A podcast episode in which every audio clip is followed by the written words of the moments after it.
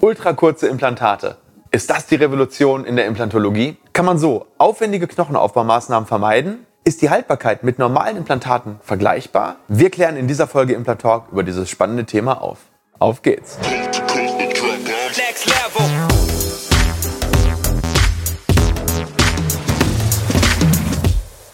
Hallo liebe Community, mein Name ist Dr. Stefan Helker und ich heiße euch herzlich willkommen bei der Audioversion unseres erfolgreichen YouTube-Formates Implatalk.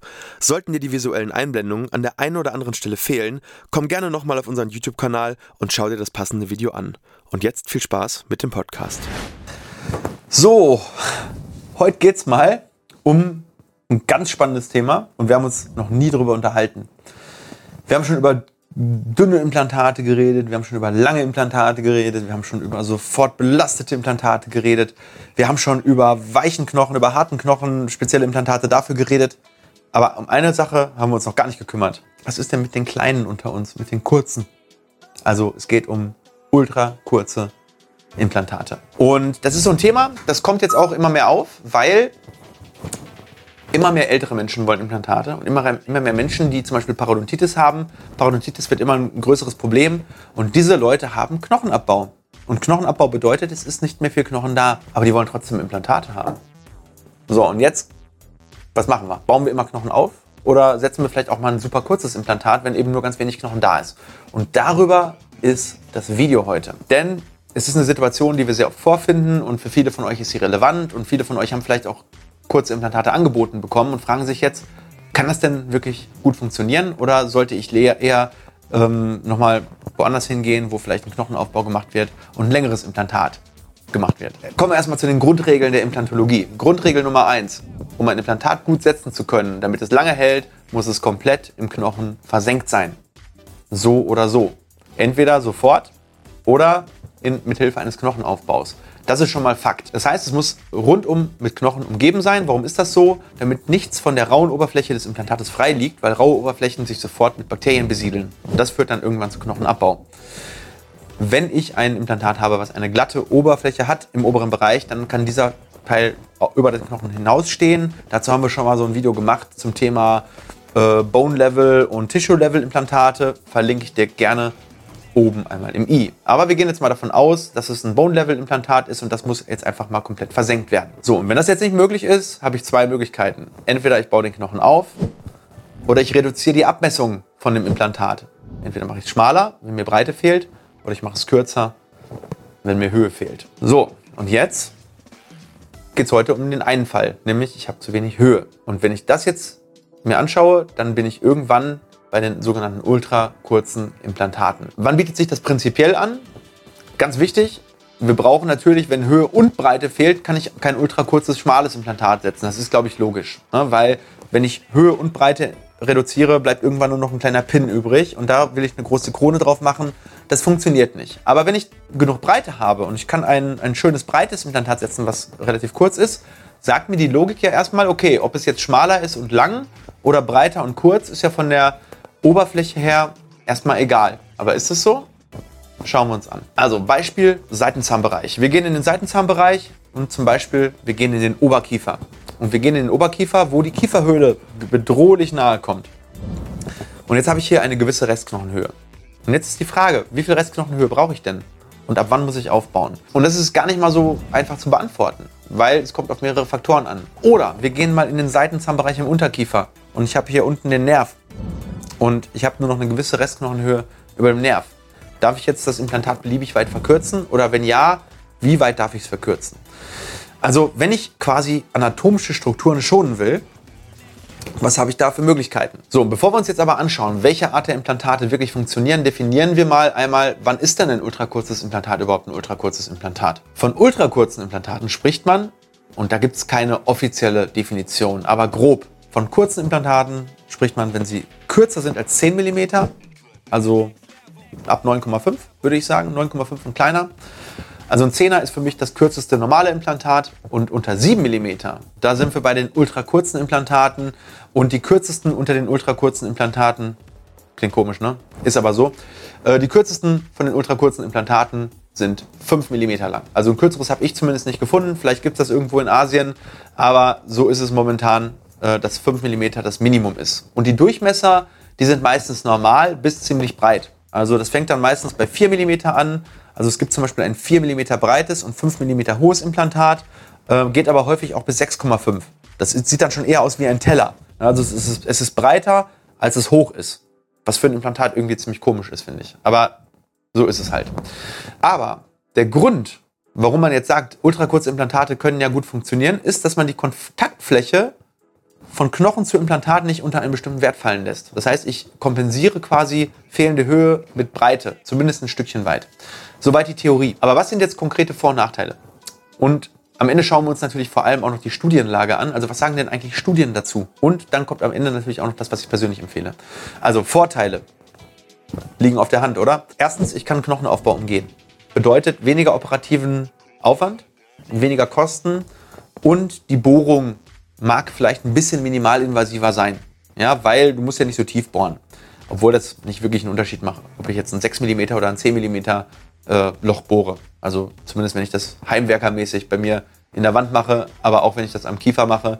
Ähm, Tiefer bohren ist eigentlich nicht so das, das Thema. Trotzdem, es ist eine kleinere Bohrung. Weiterer Vorteil ist natürlich vielleicht Zeitersparnis. Bedeutet, ich, wenn ich keinen Knochenaufbau machen muss, vor allem wenn ich den nicht zweizeitig machen muss, spare ich natürlich erstmal Monate und ich spare eventuell auch in der OP ein bisschen Zeit, weil Knochenaufbaumaßnahmen nun mal aufwendig sind. So, jetzt kommen wir aber einmal zu den Nachteilen. Und das erste, und das ist ein Nachteil, der wird noch sehr, sehr heiß diskutiert in der Fachschaft oder in der, Fach, in der Fachcommunity, das ist die Relation der Implantatlänge zur Prothetiklänge.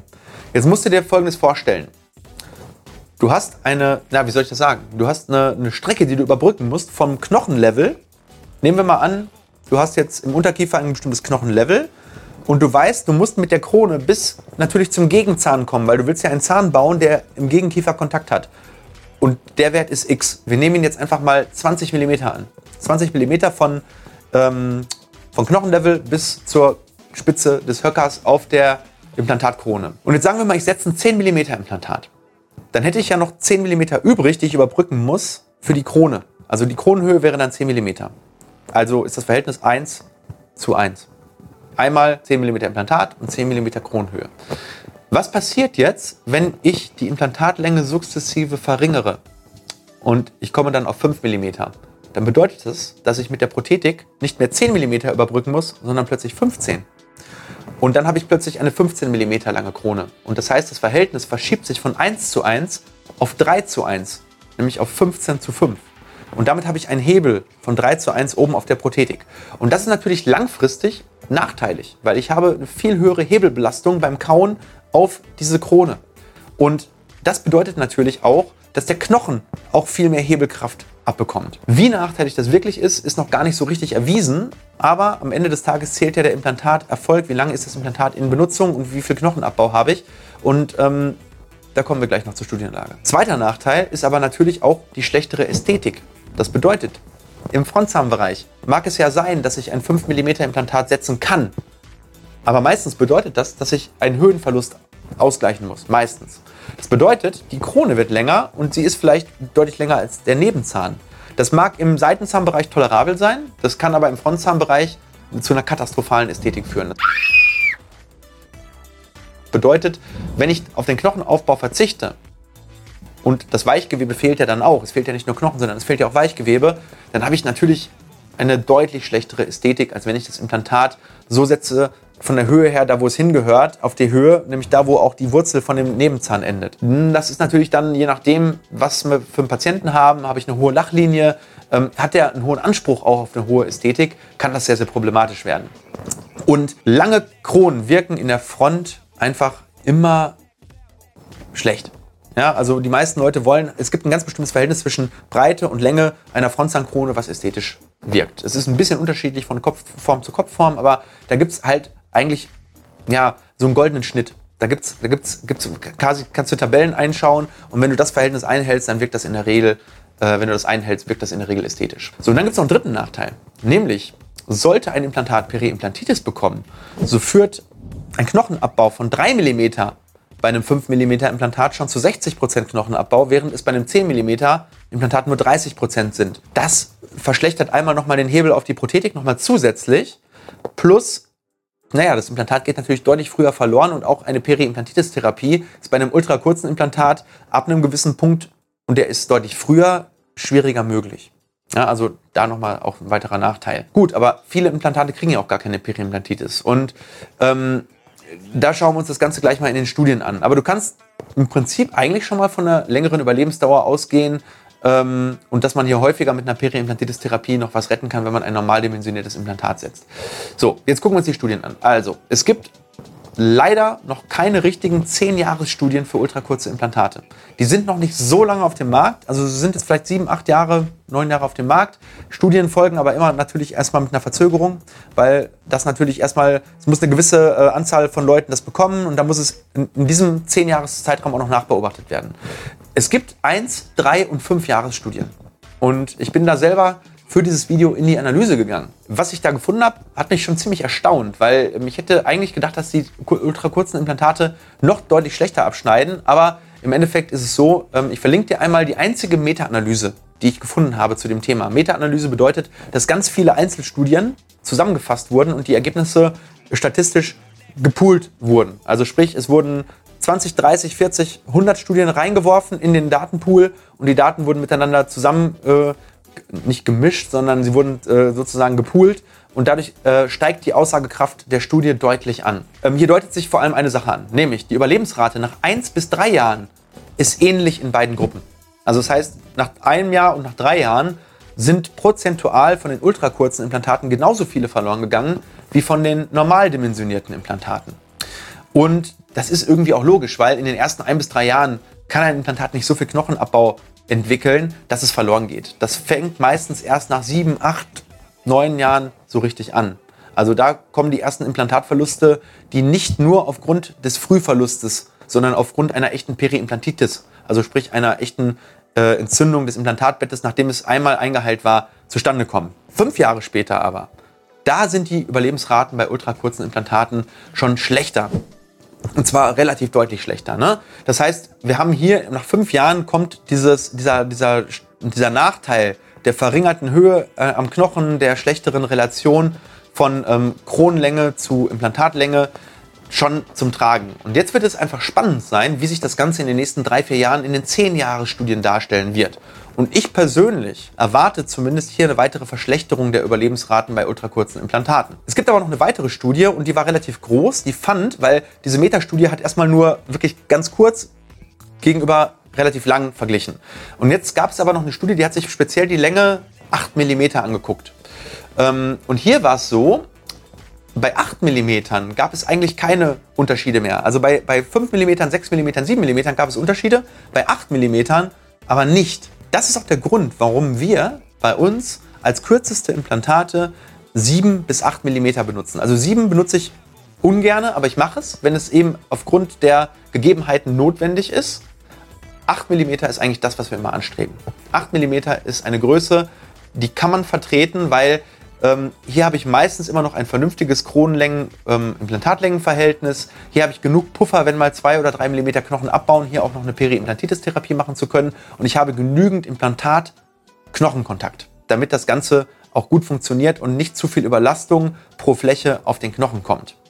Ne? Also wir machen halt keine Experimente und wir verlassen uns auf eine gesicherte Studienlage. Natürlich sind wir immer relativ früh dran mit der Umsetzung neuer Technologien, aber gerade bei der Implantatlänge, das ist eine sehr, sehr wichtige Entscheidung, die sich jahrelang und jahrzehntelang auf die Patienten auch auswirkt. Und hier geht es ja auch um viel Geld. Äh, und von daher würde ich eher raten, wenn ein Knochenaufbau notwendig ist und wenn das bedeuten sollte, dass es eben länger dauert und dass es eben aufwendiger wird, empfehle ich dir auf jeden Fall, diesen einmaligen Mehraufwand für ein langfristiges Ergebnis in Kauf zu nehmen. Du willst es in der Regel doch nur einmal im Jahr machen.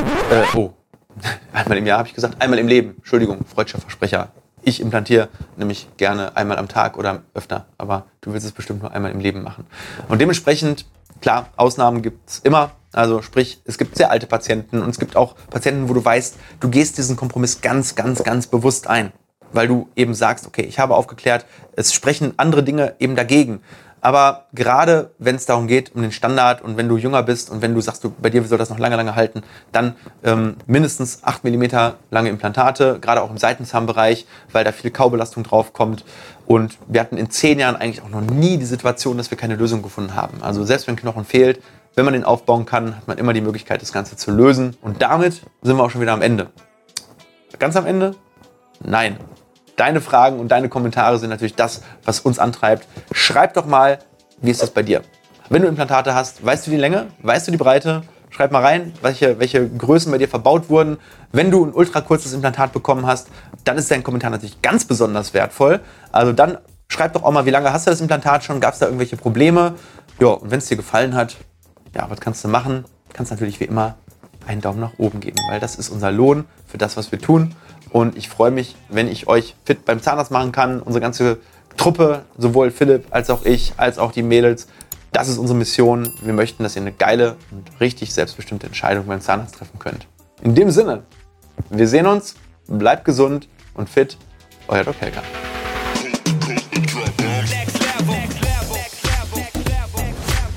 Leider sind wir schon wieder am Ende dieser Episode angelangt.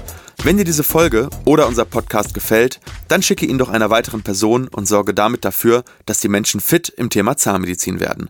Und wenn du uns wirklich, wirklich helfen willst, dann lass uns doch eine 5-Sterne-Rezension da, denn so kommt unser Podcast weiter in die Sichtbarkeit. Ich freue mich schon, dich in der nächsten Episode wiederzuhören.